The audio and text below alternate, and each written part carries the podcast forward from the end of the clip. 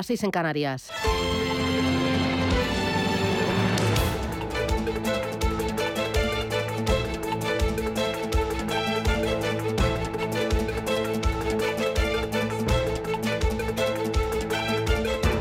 Capital Intereconomía, con Susana Criado.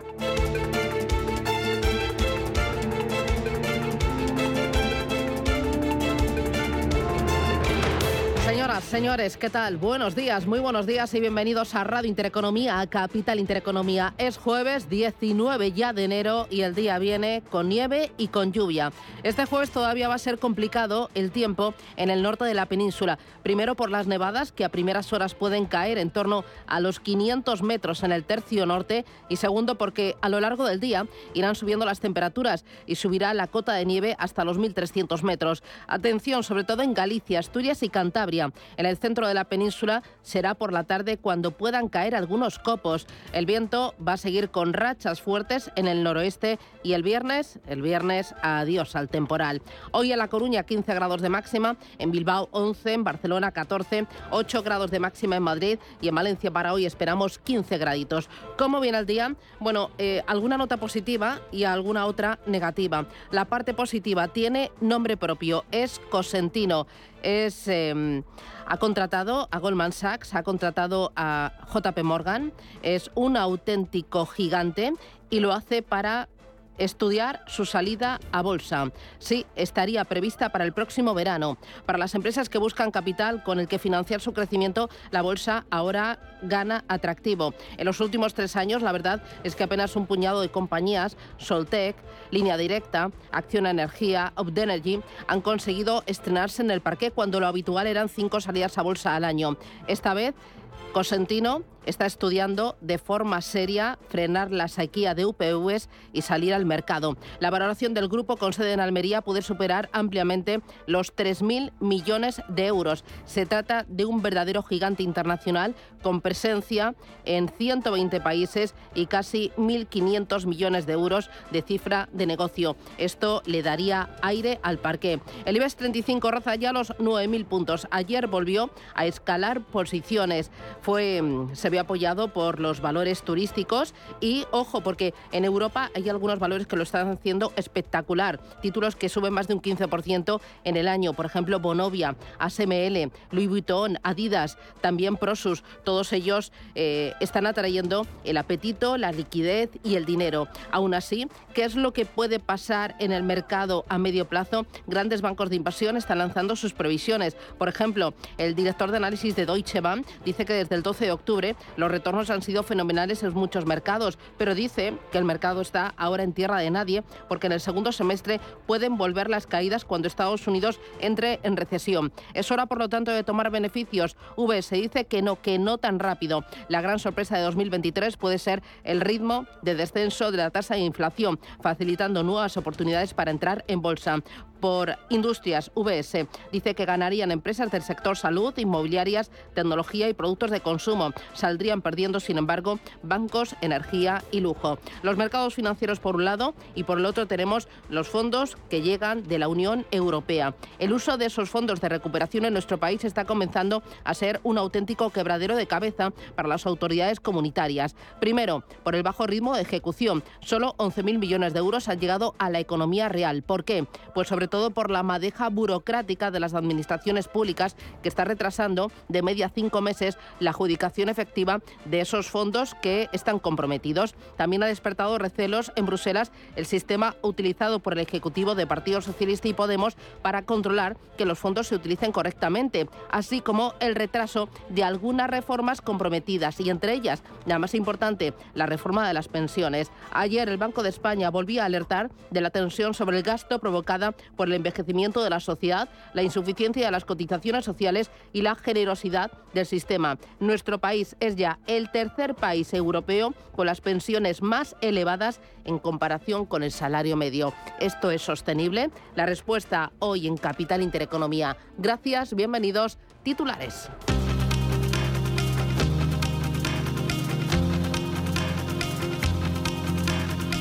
En Radio Intereconomía, las noticias capitales.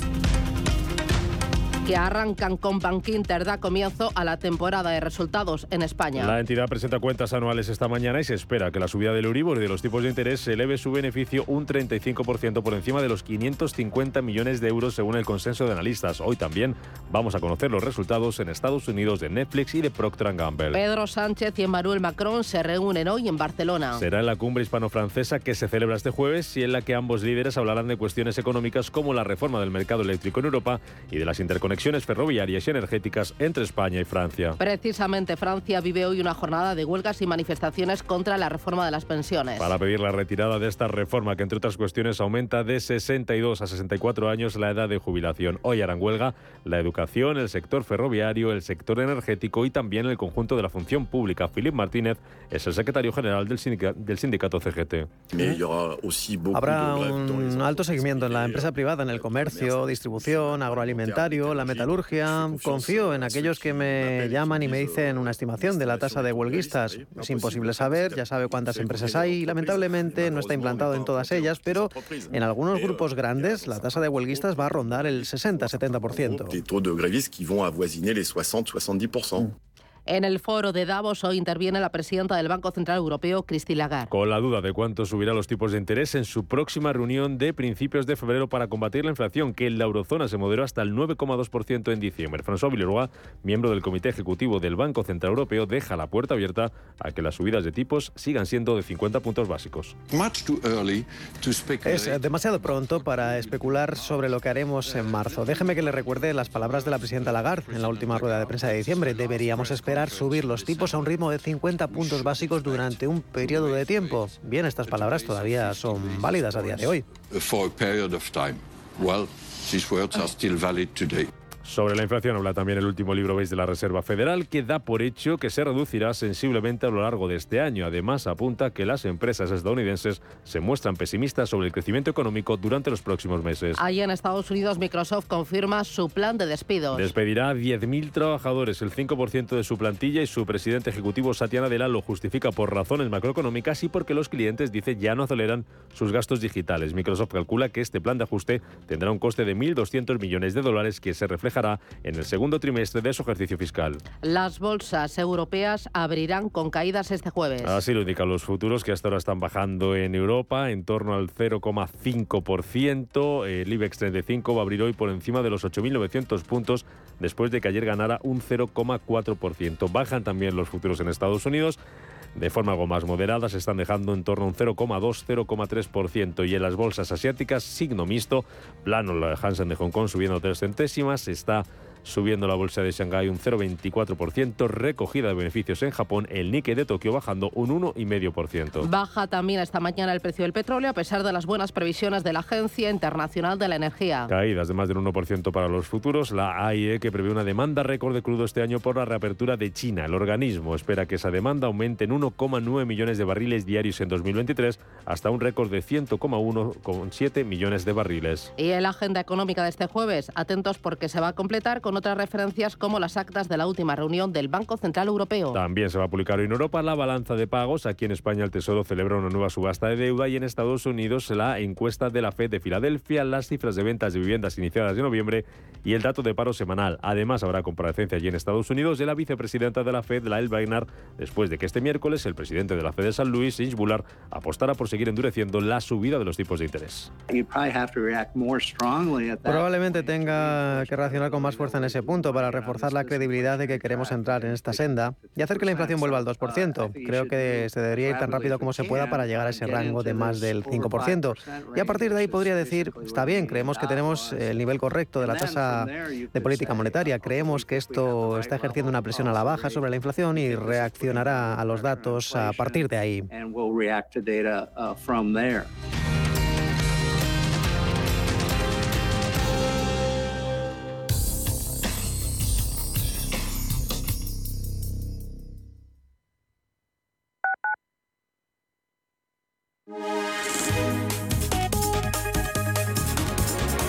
Alliance Bernstein, comprometidos con la sostenibilidad y el cambio climático, les ofrece la información del tiempo.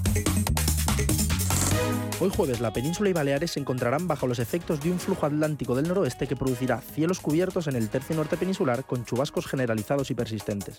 El resto de la mitad norte intervalos nubosos con probabilidades de precipitaciones en el sistema central e ibérico. En el resto de la península y áreas del estrecho, predominio de cielos poco nubosos en el entorno de áreas montañosas del sureste. En Canarias y las Islas Baleares, probabilidad de chubascos de formas débiles y dispersas. Las temperaturas máximas subirán en el noroeste peninsular y en general sufrirán pocos cambios en el resto del territorio. Las mínimas subirán en el tercio norte peninsular y bajarán en Andalucía y el estrecho. Alliance Bernstein, comprometidos con la sostenibilidad y el cambio climático, les ha ofrecido la información del tiempo. La Hora de Miguel Ángel es un programa dedicado a la salud y la prevención de enfermedades. Con un lenguaje claro y sencillo, te explica cómo llevar una vida saludable. Todas las noches a la una y media de la madrugada en Radio Intereconomía. Hoy, en Capital Intereconomía. Hoy Tartuila Capital a partir de las 8 y 20. ¿Quiénes van a estar en esta mesa de trabajo? Camal Romero, Fermín Albadalejo y Aurelio García del Barrio. Antes hablaremos de turismo. Se está celebrando esa gran feria del turismo en nuestro país, en el epicentro de, de España. Y vamos a, ver cuáles son las perspectivas para este año 2023, cuáles son los retos y también los desafíos. Desde las 9 menos 10 de la mañana vamos a echar un vistazo a los mercados financieros, repaso a la bolsa y repaso también al mercado de fondos de inversión. El consultorio con Rocío, con Eduardo Bolinches, con Rocío Poquet, hablaremos de estrategias en renta fija. Va a ser la niña, ya lo es, la niña bonita de este año. Y tenemos nuestro especial, nuestro programa dirigido por Elena Fraile enfocado al inmobiliario. Será a partir de las 11 de la mañana, así que vamos cargaditos.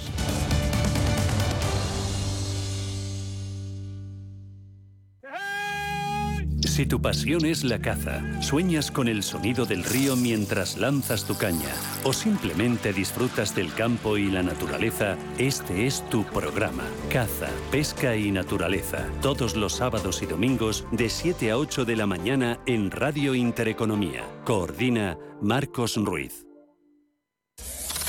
Radio Intereconomía. Eres lo que escuchas. Sintonizan Radio Intereconomía.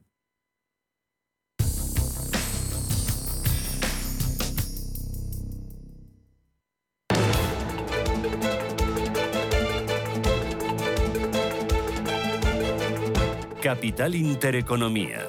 Invertir en futuro.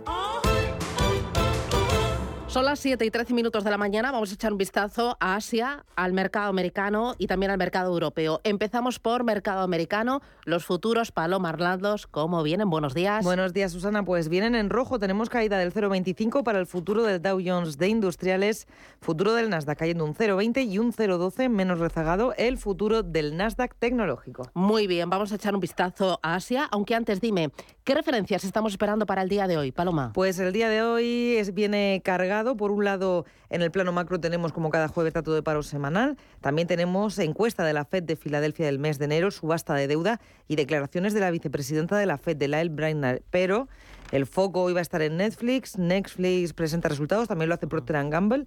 Y mm, en octubre la cadena, la plataforma de streaming anticipaba una suma de 4 millones y medio de suscriptores. Veremos a ver qué pasa en el día de hoy. Y es que desde noviembre en algunas regiones Netflix habilitaba esa cuota más barata para aquellos que quisieran pagar menos teniendo publicidad. Bueno, la verdad es que hay toda una revolución en torno a Netflix porque no todos se creen esas expectativas y cuestionan la capacidad de Netflix de, de seguir creciendo al ritmo que lo ha hecho en los últimos años. Miramos a Asia, tiempo real. Manuel Velázquez, buenos días. Buenos días. Signo mixto en eh, este continente. Vemos eh, hoy recortes después de dos días de sólidas ganancias. En el Nikkei de Tokio está perdiendo un 1,5%. También se ha dado la vuelta y ya cotiza en negativo el Hansen de Hong Kong, aunque de momento está prácticamente plano. Apenas se pierde 4 puntos y avances muy suaves eh, de un 0,3% para el Kospi surcoreano y para el índice de Shanghai. Una jornada en la que también si hablamos de la bolsa de Sydney, el ASX 200 está rebotando un 0,57%.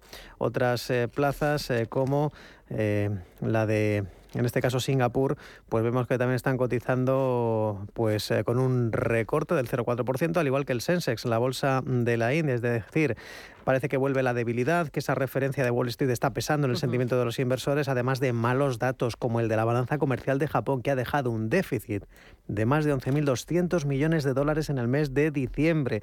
A pesar de esas declaraciones del viceprimer ministro chino ayer en Davos sobre esa fortaleza de la economía china, Parece que vuelven las dudas y por si acaso el Banco Popular de China ha inyectado liquidez en el sistema. Son 532.000 millones en repos inversas, millones de yuanes, se entiende. Y de momento lo que dice la entidad es que eh, la medida tiene como objetivo mantener una liquidez razonable y suficiente en el sistema bancario. ¿Alguna otra referencia que se esté cotizando ahora mismo? Pues también hay que recordar que la secretaria del Tesoro, Janet Yellen, y el, primer, el viceprimer ministro chino, Liu He, han hablado sobre política tecnológica, política económica. Digamos que han tenido su primera reunión en persona en Davos. Eh, hasta entonces solo habían tenido discusiones eh, telefónicas y lo importante es que suele haber aquí cierto hermetismo en eh, Pekín y no tanto en Washington y sin embargo aquí ha sido más al revés. Aquí Liu He ha dicho abiertamente que se ha discutido política económica y tecnológica de Estados Unidos hacia China. Eso es lo que muestra el Ministerio del Comercio, pero el Departamento del Tesoro estadounidense no habla de tecnología. Dicen que la conversación ha sido franca, constructiva, pero ya ven que esto tampoco está pesando en el mercado, que tenemos hoy ligeros eh, descensos, como decíamos, en el Hansen de Hong Kong y mucha debilidad en el Shenzhen, en el índice de Shanghai y mientras tanto el gobierno reforzando el control de los medios pequeñas participaciones han tomado en Alibaba, eh, al menos eso sí, son dos divisiones, dos unidades que no tienen demasiado peso, representan apenas el 4% de los ingresos de Alibaba, pero sea como fuere, son entidades eh, respaldadas por el Estado que han tomado pequeñas participaciones en dos eh, tramos, en dos negocios, en dos subsidiarias de Alibaba que supervisan las plataformas de vídeo, el navegador web, son participaciones que están generando mucha preocupación por esa influencia de Pekín sobre el gigante del comercio electrónico. Ya saben que cotiza en Estados Unidos y que de alguna manera busca pues, eh, controlar los medios. Y sin más dilaciones, vemos que hoy en Tokio lo que más cae es el sector motor. Mazda, Mitsubishi corrigiendo un 5%, las eh, principales ganancias para el sector eh, cementero. Takashimaya está avanzando un 2,4% y la retail J-Front avanzando un 3%. Ya por último en Hong Kong está prácticamente plano, de momento cotiza en negativo eh, vemos que la Industrial Techtronic eh, corrige un 5%, las ganancias de nuevo se recupera el sector inmobiliario. Hoy sopla el viento a favor de Country Garden y de Longford Properties arriba, un 5%. Muy bien, echamos un vistazo a Europa. Cuéntame. ¿Cómo vienen los futuros? Ángeles Lozano, buenos días. Muy buenos días. De momento con caídas eh, del 0,5% para el futuro del DAX de Frankfurt y para el, para el FT100 de Londres. El futuro del Eurostox 50 retrocede un 0,6%. Muy bien. ¿Qué se espera para el día de hoy, Ángeles? Pues eh, hoy estamos muy pendientes de los resultados eh, de Bankinter. Según los eh, expertos, el beneficio neto ascendería a unos 557 millones de euros. Hay que tener en cuenta que el año pasado el beneficio de Bankinter superó los 1.330 millones, pero es porque se anotó las plusvalías de la salida bolsa de línea directa. Sin tener en cuenta este extraordinario, el resultado fue de 437 millones de euros. Por lo tanto, estaríamos hablando de una mejora superior al 25%. Hoy también vamos a estar muy pendientes de la balanza comercial de noviembre en nuestro país y de los indicadores de confianza empresarial del primer trimestre y el Tesoro vuelve a salir a los mercados para colocar en este caso activos a medio y largo plazo. En la eurozona, el BCE publica las actas de su última reunión de política monetaria y también la balanza de pagos de noviembre. Y ojo que interviene Christine Lagarde, la presidenta del BCE, en el foro de Davos. Bueno, dos nombres propios, Bankinter porque va a publicar resultados, estamos muy pendientes de la Comisión Nacional del Mercado de Valores, de un momento a otro los colgarán y muy pendientes también de Cosentino. Lo cuenta hoy el diario Expansión, es el gigante español dueño de Silestone. Ha contratado los servicios de Goldman Sachs y de JP Morgan para saltar al mercado. La valoración del gigante español, propietario de Silestone, puede superar los 3.000 millones de euros. La familia fundadora tiene la intención de mantener el control. El 100% a día de hoy está en manos de los hermanos Francisco José y Eduardo Martínez Consentino. Facturó el año pasado 1.400 millones y tuvo 275 millones de vista en su último ejercicio con datos. Bueno, eh, vamos ahora con el mercado americano. Cuéntame en el día de ayer eh, qué valores, qué referencias fueron protagonistas. ¿Cómo fue la jornada, Paloma? Pues después de ese arranque positivo que veíamos en Wall Street en este 2023, ayer los temores a una recesión pesaban sobre la bolsa de Nueva York y es que la pérdida de dinamismo del consumo y la caída de la inversión empresarial están acentuando ese pesimismo de los inversores. El SP500 registraba su peor día en más de un mes, con una caída del 1,5%. El Dow Jones se dejaba un 1,9% y el Nasdaq cayó un 1,2%. Durante la jornada, varios miembros de la Fed estuvieron, tuvieron comparecencias públicas. El presidente de la Reserva Federal de San Luis, Jane Bullard, por ejemplo, afirmaba que los tipos de interés tienen que subir más para garantizar que las presiones inflacionistas retrocedan. Su apuesta sigue siendo la subida por encima del 5% lo antes posible. Probablemente tengas eh, que reaccionar con más fuerza en ese punto para reforzar la credibilidad de que queremos entrar en esta senda y hacer que la inflación vuelva al 2%. Creo que se debería ir tan rápido como se pueda para llegar a este rango de más del 5% y luego, a partir de ahí, podría decir, está bien, creemos que tenemos el nivel correcto de la tasa de política monetaria. Creo que se está ejerciendo una presión a la baja sobre la inflación y reaccionará los datos eh, a partir de ahí. En el plano macroeconómico, ayer tuvimos dato de ventas minoristas de diciembre, caían un 1,1%, ligeramente por encima de lo previsto. El informe sugiere que los consumidores están reduciendo sus gastos. Destaca la caída en grandes almacenes del 6,6%. En cuanto a las ventas online, retrocedían un 1,1%. También se publicaba el índice de precios de producción, arrojaba una caída de medio punto. En términos anuales, el indicador aumentaba un 6,2% en el conjunto de 2022. En cuanto a las empresas, vimos caídas para JP Morgan, Bank of America y Wells Fargo. Caían cuando lo hacía también el rendimiento del bono del Tesoro a 10 años. Lo hacía a su nivel más bajo desde septiembre, al 3,39%. Otro de los principales lastres era el sector bancario, pero en este caso el bancario regional, ya que los resultados de PNC Financial Services no eran bien recibidos por el mercado. Veíamos caídas para esta entidad del 6%, Lincoln National se dejaba un 3,4% y Science Bank Corporation un 5%. Por otra parte, otro protagonista, lo era ya en el día de ayer, Microsoft ha anunciado esos planes para despedir a 10.000 empleados, perjudicaba la confianza de los inversores, caían las acciones un 1,9%. Muy bien, vamos a mirar ahora al mercado europeo y a la renta variable española. El IBEX 35 ayer avanzó un 0,48%. Otra vez los valores turísticos volaron. Melia Hoteles un 4,59%, IAG también arriba un 3,48%, AENA un 1,92%. Cuéntame qué pasó, Ángeles. Pues otra vez eh, tiraron valores turísticos y bancarios, lo que viene siendo un denominador común desde que se inició este ejercicio. El IBEX parte hoy tras subir ese casi medio punto porcentual desde 8.933 puntos. Entre los más alcistas vimos también a CaixaBank, que ganó dos puntos porcentuales y las caídas estuvieron lideradas por Merlin Properties, retrocedió un 3,35, Colonial bajó un 2,13 y Telefónica se dejaba un 1,57% los inversores reaccionaban con estas ventas en la operadora a la noticia de que Telefónica ha perdido su conflicto fiscal en Perú y tendrá que hacer frente al pago de 790 millones de euros. Y también cerraban a la baja utilities como Endesa, que se dejaba un 1,33, o Iberdrola, que perdía un 0,92%. Ayer conocimos datos de IPC en el Reino Unido, siguen el 10,5%. Se confirmaba la estimación del 9,2% en el IPC de la eurozona correspondiente al pasado mm, ejercicio y seguíamos muy pendientes eh, de las declaraciones de miembros del BCE en el foro de Davos. Los eh, inversores eh, piensan que los datos macro van a ir mejorando y que el tono agresivo de la entidad central irá reduciéndose a lo largo del ejercicio. El resto de bolsas con pocos cambios, el DAX cedía un tímido 0,03%, consolidaba niveles. Londres em, perdía un 0,26 y se despedían con subidas.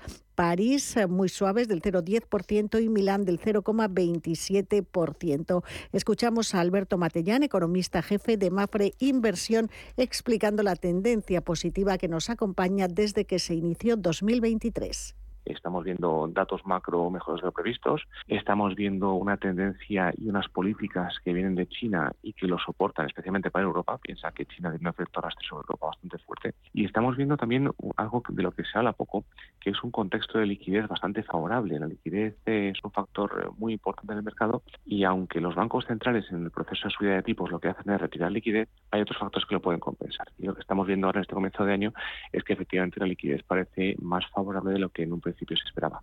Por tanto, todos estos factores siguen ahí, eh, se siguen reforzando poco a poco y por tanto parece que efectivamente la tendencia optimista va a durar eh, por lo menos eh, unas cuantas semanas, un par de meses más. dos protagonistas más, Ángeles. Pues tenemos a Iberdrola que ayer colocaba mil millones de euros en bonos verdes híbridos perpetuos. La demanda multiplicó por siete la oferta, alcanzó los siete mil millones. Este apetito, este interés mostrado por los inversores permitió a la utility reducir el interés desde el 5,75% que inicialmente había planteado hasta el 4,87%. Y miraremos a Telefónica porque Telefónica y Ponte Gadea, que es la filial patrimonial de Amancio Ortega, ha cerrado la venta del 40% que KKR mantenía en el capital de Telsius, la compañía que explota los cables submarinos de la Teleco española. Tras la venta, Telefónica controla el 70% y Ponte Gadea el 30% de Telsius. Muy bien. Otros protagonistas más. IAG, que sube un 32% en enero, rozando los 10.000 millones. La aerolínea lidera la tabla del IBEX 35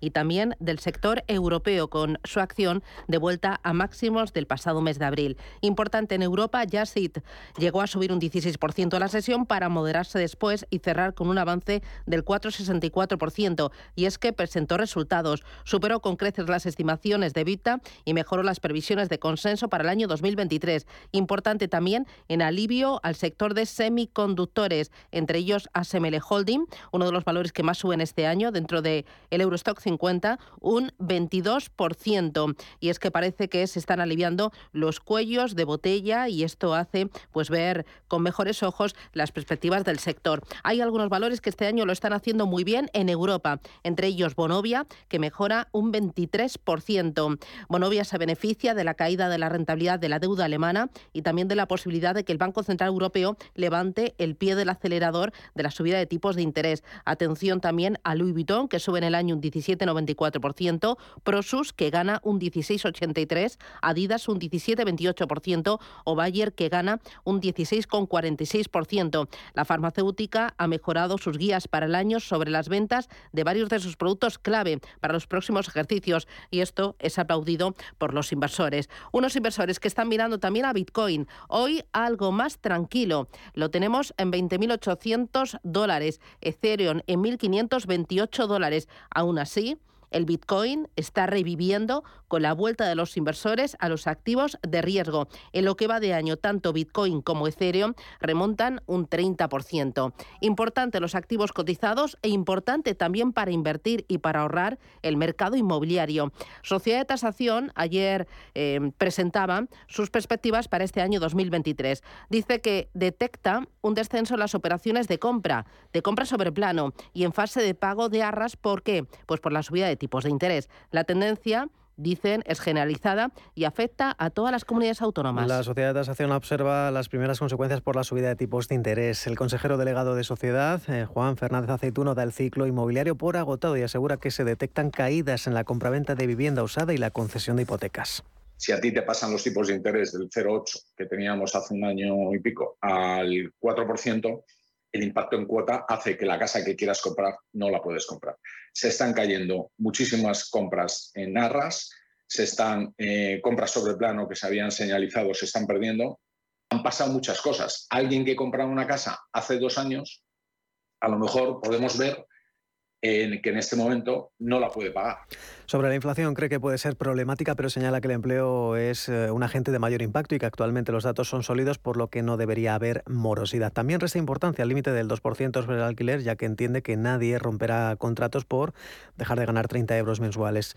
Desde la compañía apuntan a la necesidad de cubrir la falta de vivienda nueva para responder a la demanda, porque en la actualidad, dicen desde Sociedad de Tasación, se construyen cinco veces menos viviendas que hace 15 años y por ello critican que España no tenga un vehículo para que la gente joven pueda acceder acceder a la vivienda tanto de alquiler como de compra. Y por último, subraya la necesidad de renovar la parte del parque inmobiliario que está anticuada, dice, es el principal plan de pensiones de muchos propietarios y podría perder valor. Si te da por cambiar de banco, Santander te lo pone fácil. Hacerte cliente es tan sencillo y rápido que lo puedes hacer estés donde estés, que para algo es una cuenta online. Y además, te llevas 150 euros si traes tu nómina antes del 28 de febrero. Consulta condiciones en bancosantander.es. Santander, por ti, los primeros. Ya está aquí Blancolor con hasta un 50% de descuento en fundas y rellenos nórdicos, sábanas, toallas, manteles, cojines, almohadas, muebles de dormitorio y todo lo que necesitas para tu casa. Ven a Blancolor y aprovecha sus descuentos, solo hasta el 28 de febrero, en tienda, web y app del Corte Inglés.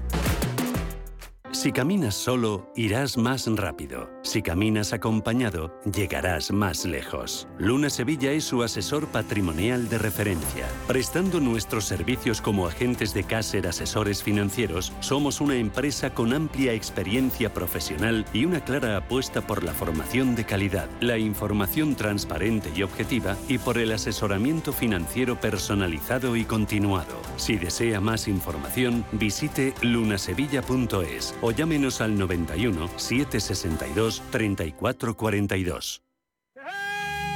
Si tu pasión es la caza, sueñas con el sonido del río mientras lanzas tu caña o simplemente disfrutas del campo y la naturaleza, este es tu programa. Caza, pesca y naturaleza. Todos los sábados y domingos de 7 a 8 de la mañana en Radio Intereconomía. Coordina Marcos Ruiz.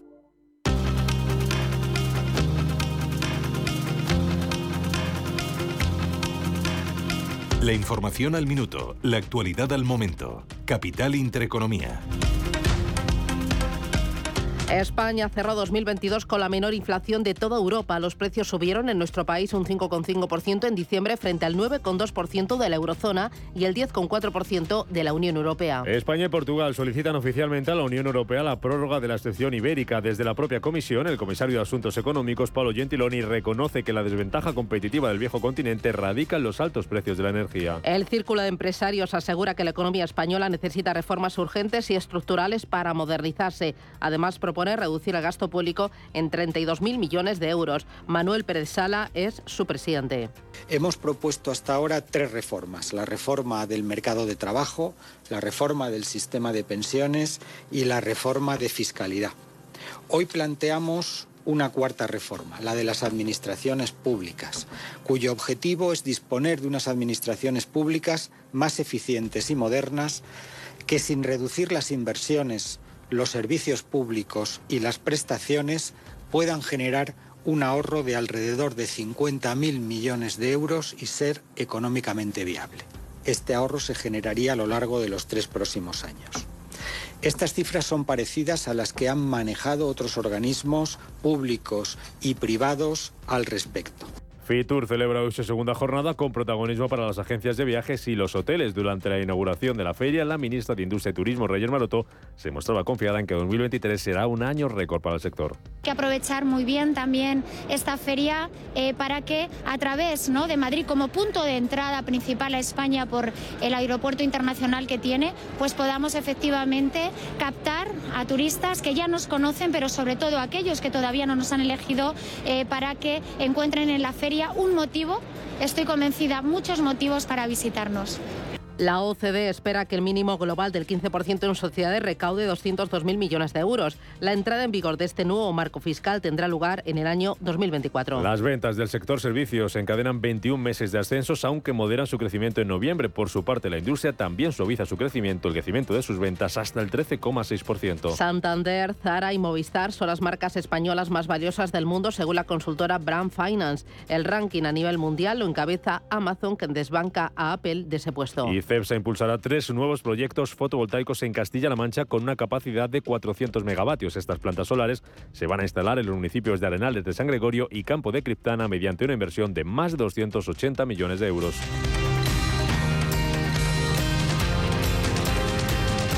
Indra desarrollará un tercer simulador de helicóptero para las Fuerzas Armadas Españolas. El nuevo Full Mission Simulator garantizará la mejor formación y preparación táctica de las tripulaciones, garantizando una mayor seguridad y eficacia. Gracias al liderato y al desarrollo tecnológico de Indra, este nuevo simulador reducirá un 40% las horas de vuelo reales y un 33% los trabajos de mantenimiento. Tienes claro lo que quieres. En Cuchabank te lo ponemos fácil. Hipotecas Cuchabank, donde terminan las comparaciones. Más info en cuchabank.es. ¿Te habían pagado alguna vez por aprender? Bueno, quizás tus padres te hacían algún regalito al finalizar el curso. Pero, ¿te habían pagado alguna vez 200 euros por aprender de trading? El broker IG lo está haciendo. Hasta el 31 de enero, IG está dando bono de 200 euros para operar en Turbo 24. ¿Cómo conseguirlo? Abrir cuenta real, hacer el curso de tres vídeos tutoriales y aprobar el test final. Más información en IG.com. El trading de Turbo Warrants, productos cotizados, está asociado a un riesgo elevado. Hoy más que nunca es importante aprender las técnicas para hablar en público correctamente. Entra a formar parte de los cursos que por iniciativa de Radio Intereconomía te darán la oportunidad de obtener la excelencia de estas técnicas. Grupos reducidos, tres horas, tres días a la semana, tres semanas. Precio del curso completo, 300 euros. Plazas limitadas. Te esperamos en Radio Intereconomía. Llama al 609 88 2218. La cultura tiene fuerza en Radio Intereconomía y es algo que Paula Pérez Salazar ha demostrado en Entre tú y yo desde hace más de siete años. Ahora además, con Lady Neutrino, nos acerca a la ciencia de manera irresistible para todos los oídos. Continuamos con imprescindibles como Jacobo Parajes y Patricia Fernández Montero. Y también famosos, cantantes, escritores y artistas. Recuerda, Entre tú y yo, cada sábado a las 8 de la mañana.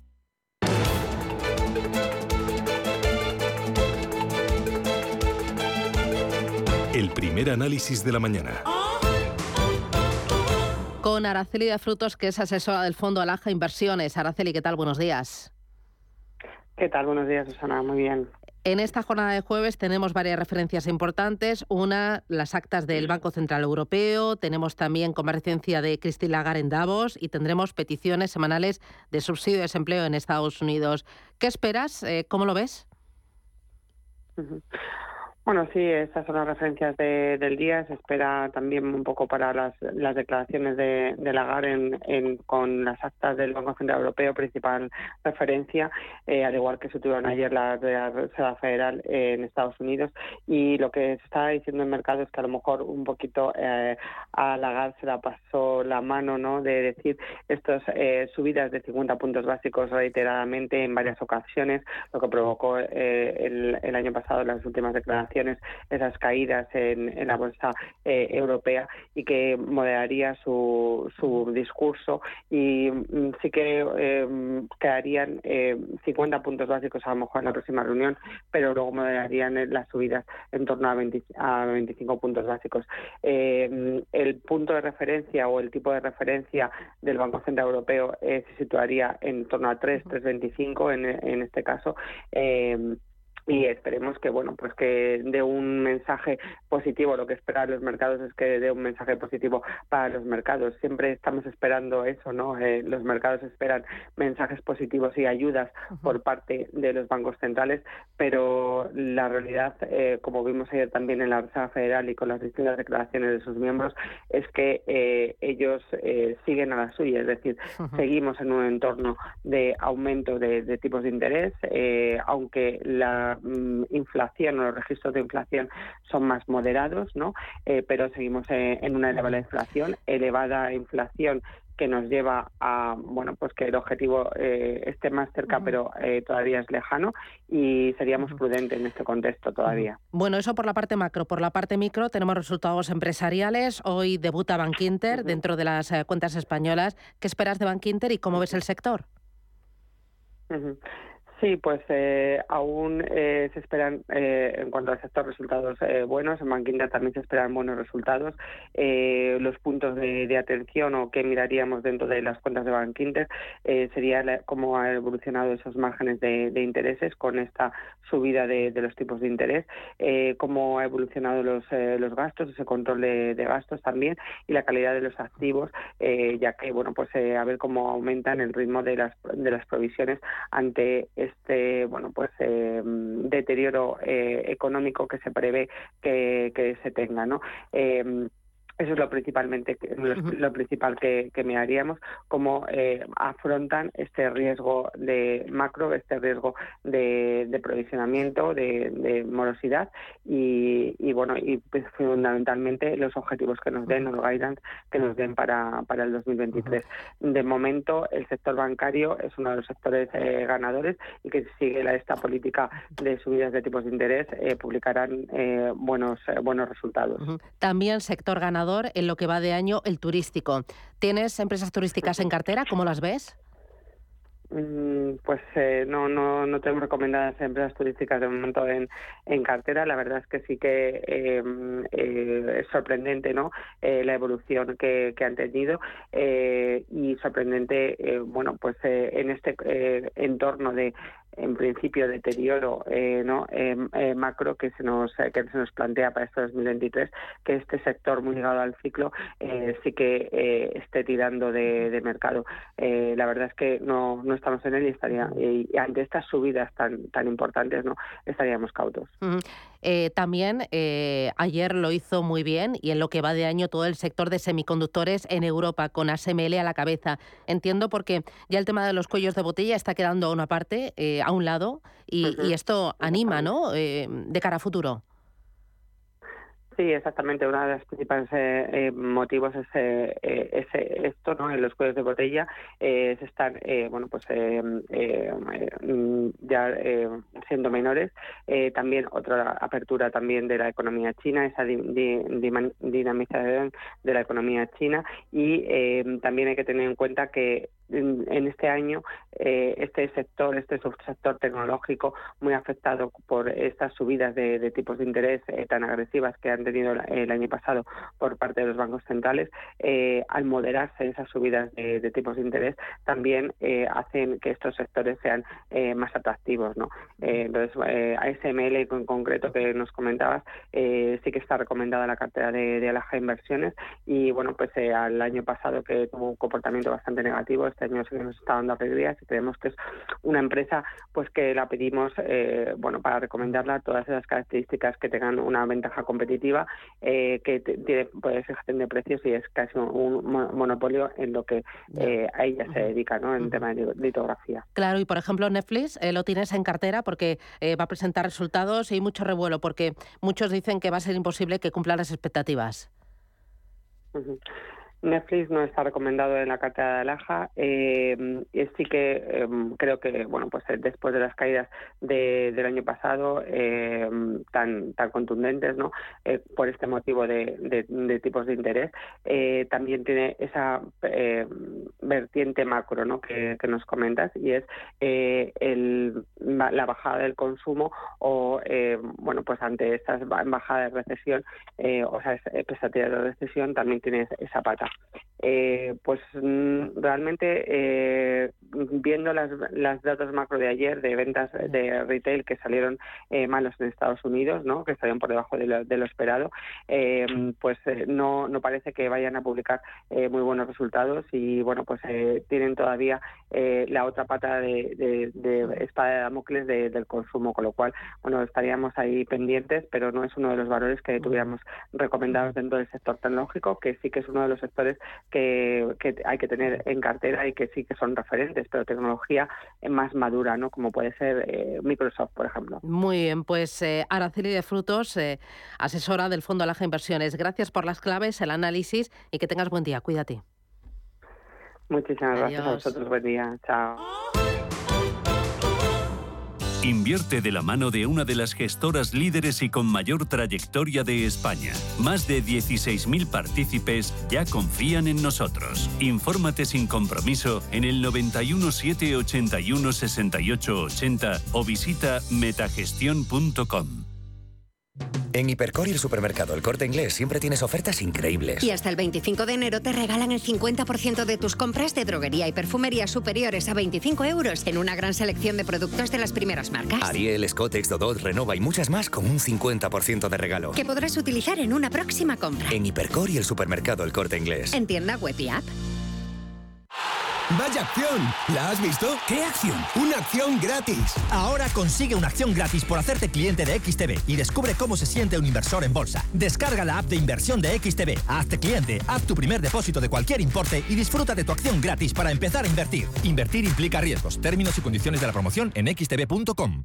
¿Qué tipo de piel tienes? ¿Te la cuidas? ¿Te proteges del sol? ¿Se te cae el pelo o se te hinchan las piernas? ¿Qué perfume puedes regalar?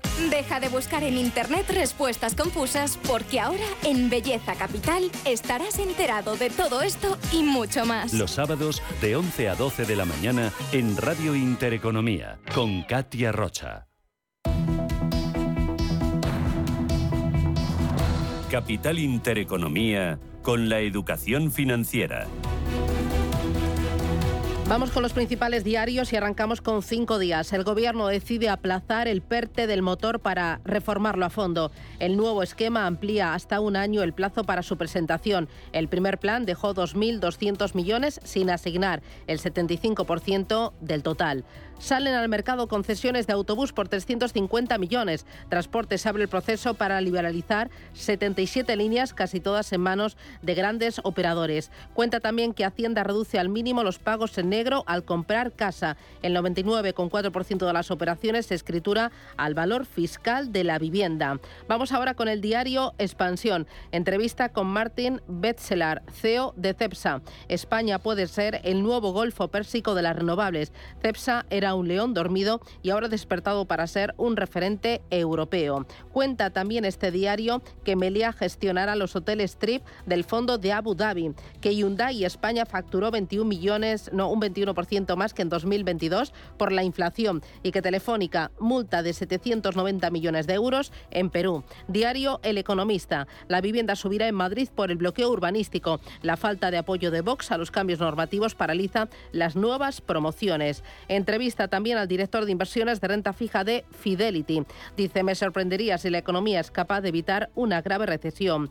Cuenta también este diario que un grupo inversor adquiere la mayoría de los centros Edonai y que España lidera las caídas en ventas de coches en la Unión Europea frente al año 2019. En la contraportada del diario El Economista, Manchester City, Real Madrid y Liverpool, campeones en ingresos. La facturación de 9.200 millones de los 20 clubes más importantes de Europa ha crecido un 13% la última temporada, según el ranking de la consultora Deloitte. Vamos ahora con la prensa nacional. Y comenzamos con el diario El País. En su portada publica una entrevista del escritor Javier Cercas al presidente francés Emmanuel Macron. Destacan varios titulares. El principal, la respuesta a la guerra, dice Macron, es una Europa poderosa de verdad.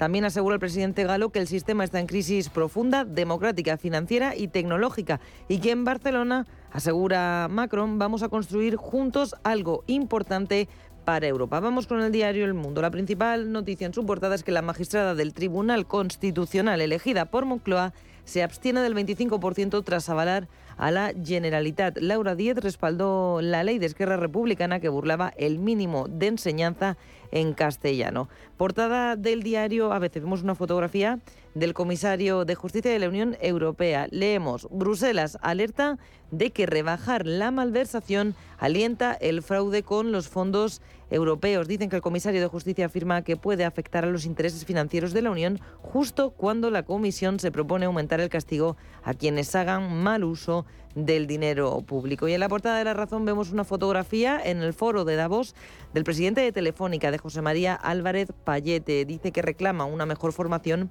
para los nuevos empleos, que el objetivo es elevar las capacidades digitales de 20 millones de trabajos. Vamos con la prensa internacional. Empezamos en Francia con Le Figaro.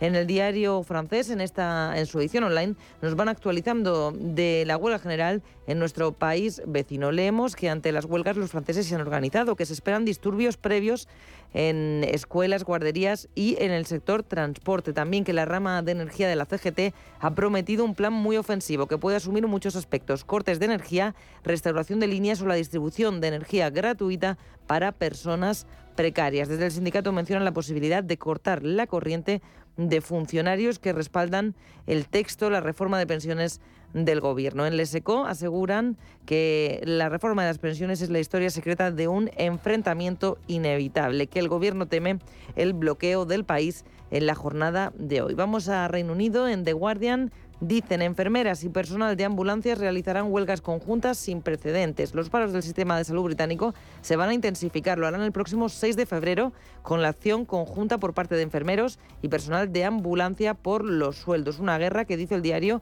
va a afectar de manera muy grave a hospitales y servicios de salud en Inglaterra y también en Gales. Vamos a mirar a Ucrania. Los medios locales siguen revelando detalles de ese accidente de helicóptero en Brovary que ha causado la muerte del ministro del Interior y de varios niños. El Kiev Post especula con la posibilidad del sabotaje, aunque lo más plausible para la inteligencia de Ucrania es que fuera un fallo humano como consecuencia de la espesa niebla o un error técnico de la aeronave. El fiscal general dice que estudian todas las versiones posibles y el primer ministro Volodymyr Zelensky señala tras la tragedia que es un día terrible que tendremos que soportar y dice aguantaremos. Y por último vamos a mirar a los Estados Unidos. Financial Times, el corredor de criptomonedas Genesis, se prepara, dice, para declararse en, bancarrota esta misma semana. Hay un titular más. Lula recalibrará el ritmo de las reformas en Brasil después de los disturbios pro Bolsonaro. Miramos al Wall Street Journal.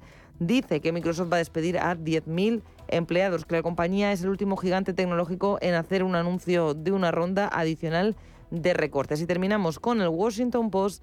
Aseguran que la primera ministra de Nueva Zelanda, Jacinda Ardern, anuncia su renuncia antes de las elecciones. Ardern, quien ganó reconocimiento mundial por su manejo de la pandemia, ha manifestado que ha dado todo de sí para ser primera ministra, pero que también le ha costado mucho.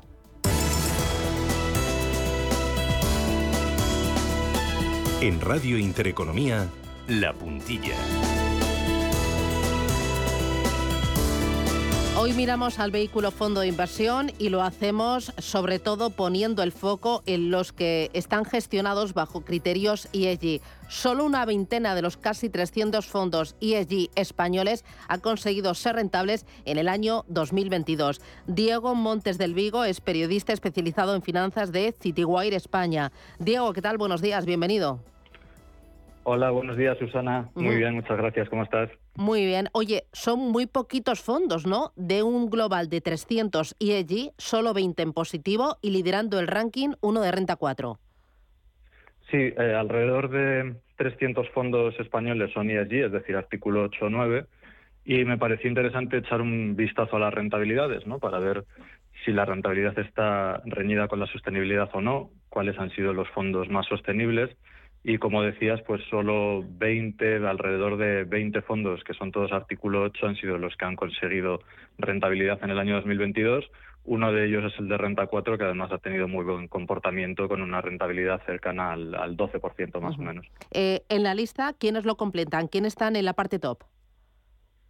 Además del Renta 4 Latinoamérica, tenemos Magallanes European Equity, que está bastante por detrás, con un 6,20%, pero que también es una buena rentabilidad. Y el top 5 lo completan el, dos fondos de Santander, corto plazo dólar con un 4,36%, acciones españolas con un 4,33% y uno de Dunas, que es el valor flexible, con un 3,25%. Eso sería el, top 5. Has analizado las posiciones de los fondos, su exposición geográfica, has analizado también los sectores, lo has hecho con la ayuda de, de Morningstar y también has hablado con algunos de los gestores. ¿Qué te cuentan? ¿Con qué te quedas? Sí, siempre con ayuda de Morningstar, que ofrece datos muy precisos. He hablado con Alejandro Varela, que es el gestor del fondo Renta 4 Latinoamérica. Bueno, las posiciones que ellos tienen, las tres primeras son Petrobras, que es una, una petrolera, como todos sabemos, Gerdau, que es una acerera, y Coca-Cola. Y lo que me ha estado comentando Alejandro Varela, sobre todo, es que la sostenibilidad pues, no tiene por qué estar reñida con la rentabilidad y, de hecho, para ellos es un componente inequívoco de la rentabilidad que han conseguido este año. También me habla de Latinoamérica. Eh, su fondo pues está centrado en, en la región y me dice que sí que es una región que es intensiva en industrias extractivas y que los procesos productivos pues tienen un menor índice de desarrollo tecnológico, pero que están trabajando mucho en, en conseguir que el medio ambiente y la preservación del medio ambiente sea un objetivo prioritario, ¿no? Entonces, eh, también aunque haya mucho trabajo por hacer, pues es cierto que en esta región también, también están, están empezando a trabajar en ello. Y hay fondos, además, aunque no estén domiciliados en España, centrados en Latinoamérica, que también eran sostenibles, que también han conseguido buenas rentabilidades este año. Es el Renta 4 Latinoamérica, gestionado por Alejandro Varela, conseguido, que ha conseguido una rentabilidad del 11,82% el pasado ejercicio. Me decías que eh, has mirado geografías, has mirado también posiciones, eh, has mirado criterios del resto de los fondos, el de Magallanes, el de Dunas, el de Santander, eh, que están en la parte top. Dame un par de titulares, ¿con qué te quedas? Sí, bueno, el que he analizado principalmente ha sido ha sido el de el de renta 4 porque ya te digo como es el que más rentabilidad ha obtenido y además está muy por encima de los demás, pues pues es el que más me ha llamado la atención. Pero, por ejemplo, también te puedo decir, pues eso, ¿no? Que en Latinoamérica hay un fondo de 91 que, que está a la venta en España, que tiene casi un 18% de rentabilidad y es sostenible, o uno de Pine Bridge, que está en un 17,50 en 2022. Y también te diría, pues, por darle, darle otro enfoque, que además de los domiciliados en España hay otros fondos que están a la venta en España que sí que han obtenido resultados espectaculares. Eh, por ejemplo, tenemos un fondo artículo 8 de BNP centrado en Turquía que ha conseguido rentabilidades del 115% y uno de NN que es centrado en energía del 52%. Entonces, no sé, son son algunos de los datos que, he estado analizando para este artículo. Claro, también has analizado los fondos domiciliados en nuestro país, categorizados por el artículo 8 y por el artículo 9 eh, de esa ley de regulación eh, de sostenibilidad. Em, hay eh, un dato que llama la atención y es que los vehículos artículo 9 no han tenido un buen año 2022 en cuanto a ventas se refiere, porque han sufrido salidas, ¿no? Ha salido dinero de estos vehículos. Sí, es cierto. Los fondos artículo 9, que son muy poquitos, son más o menos una docena, eh, de los que hay datos en Morningstar no han conseguido rentabilidades positivas y además también analicé con, la ayuda de Morningstar las entradas y salidas y es cierto que, que han sufrido han sufrido salidas. En conjunto son salidas de más de 550 millones que la cifra quizá podría ser un poco engañosa porque hay algunos de los fondos que han obtenido entradas, pero hay algunos de ellos que han tenido bastantes salidas. Yo creo que no ha sido un buen año. También creo que las entidades están siendo bastante cautas a la hora de categorizar los fondos como artículo 9 porque bueno exige una serie de requisitos con los que hay que tener cuidado y ya se ha visto que incluso algunas entidades han tenido que rebajar fondos artículo 9 artículo 8 porque no cumplían con los criterios. Pues enhorabuena por ese estudio y por esa información. Diego Montes del Vigo desde Citywire España. Gracias por ponernos al día y que tengas buen jueves. Cuídate mucho. Muchas gracias. Gracias, adiós, chao, chao. Chao, adiós.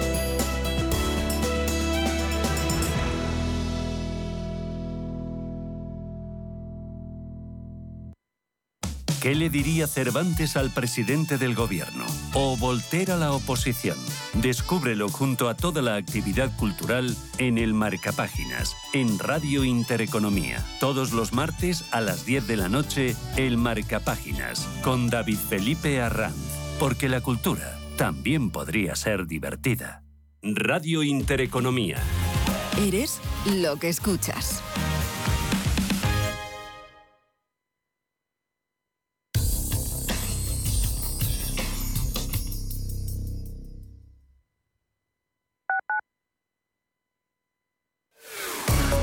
Capital Intereconomía les ofrece la información del tráfico.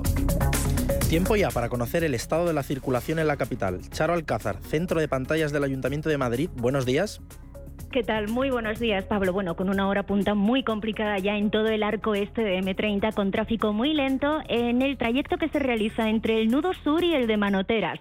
Al otro lado, por toda la ribera del Manzanares, y atención porque ya están en hora punta todas las entradas a la capital, destacando la M11 a su paso por Arturo Soria o en el otro lado de la capital, la Avenida de la Memoria entre la Glorieta Cardenal Cisneros y la Plaza de Cristo Rey. En aumento también varios puntos de la zona centro, como es el caso del eje Prado Recoletos dirección norte.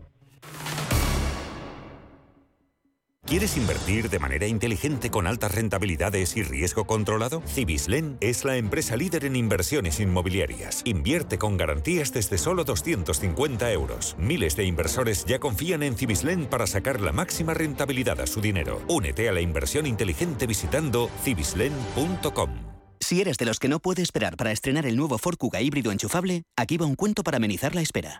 Érase una vez y colorín colorado este cuento se ha acabado. Listo, se acabó la espera. Que tus ganas de disfrutarlo no esperen. Nuevo Ford Kuga híbrido enchufable con una nueva estética más deportiva y acabados en negro. Ahora con Ford Renting sin entrada y con todo incluido por 17 euros al día. Y además con entrega inmediata. Porque a veces lo bueno no se hace esperar. Solo hasta fin de mes. Condiciones en Ford.es.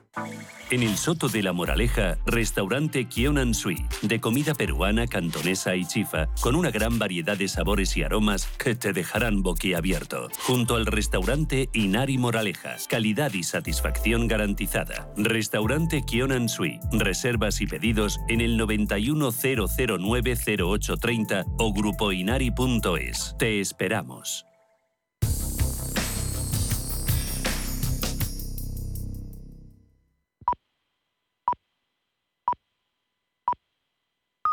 Son las 8 de la mañana.